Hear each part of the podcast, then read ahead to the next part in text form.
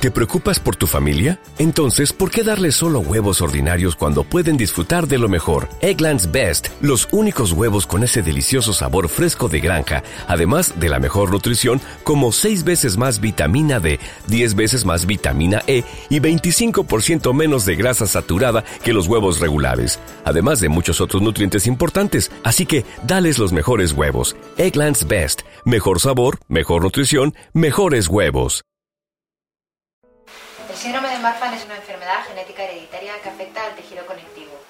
El tejido conectivo sirve para mantener unidos el resto de tejidos y células del organismo. Como consecuencia, los afectos del síndrome de Marfan tienen alteraciones en los vasos sanguíneos, ojos, pulmones, esqueleto y corazón. Por ello, los síntomas principales son una constitución característica con una elevada altura debido a extremidades largas y delgadas, junto con dedos largos, tórax en quilla, pies planos, cara estrecha y delgada, mandíbula pequeña, así como articulaciones flexibles, alteraciones oculares y cardiacovasculares. Este síndrome está causado en la gran mayoría de los casos por mutaciones en el gen FBN1 localizado en el cromosoma 15. El gen FBN1 codifica una proteína que es la fibrilina, componente importante del tejido conectivo. De ahí que éste se encuentre dañado, ocasionando la rotura de ciertas estructuras como los vasos sanguíneos. El diagnóstico inicial del síndrome de Marfan se realiza evaluando los signos y síntomas del paciente. Sin embargo, es necesario un estudio genético para poder concluir con certeza el diagnóstico clínico. El estudio genético permite conocer la mutación que está causando la enfermedad y, por tanto, responsable de la misma.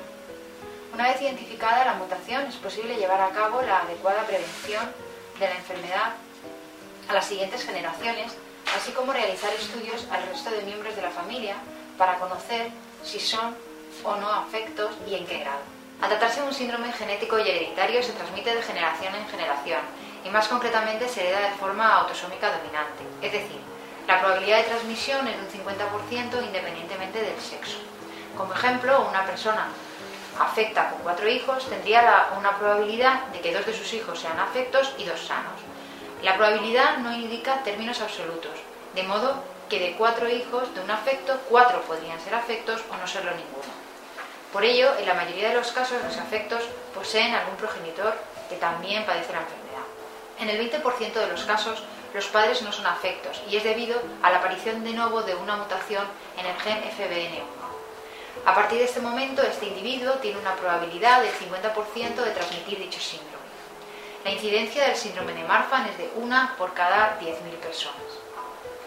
La única vía para asegurar descendencia biológica sana de afectos del síndrome de Marfan es mediante el diagnóstico prenatal o preimplantacional, que nos permite seleccionar embriones sanos del síndrome de Marfan, de modo que solo los embriones sanos serán transferidos al útero materno, permitiendo el nacimiento de niños sanos y libres del síndrome de Marfan.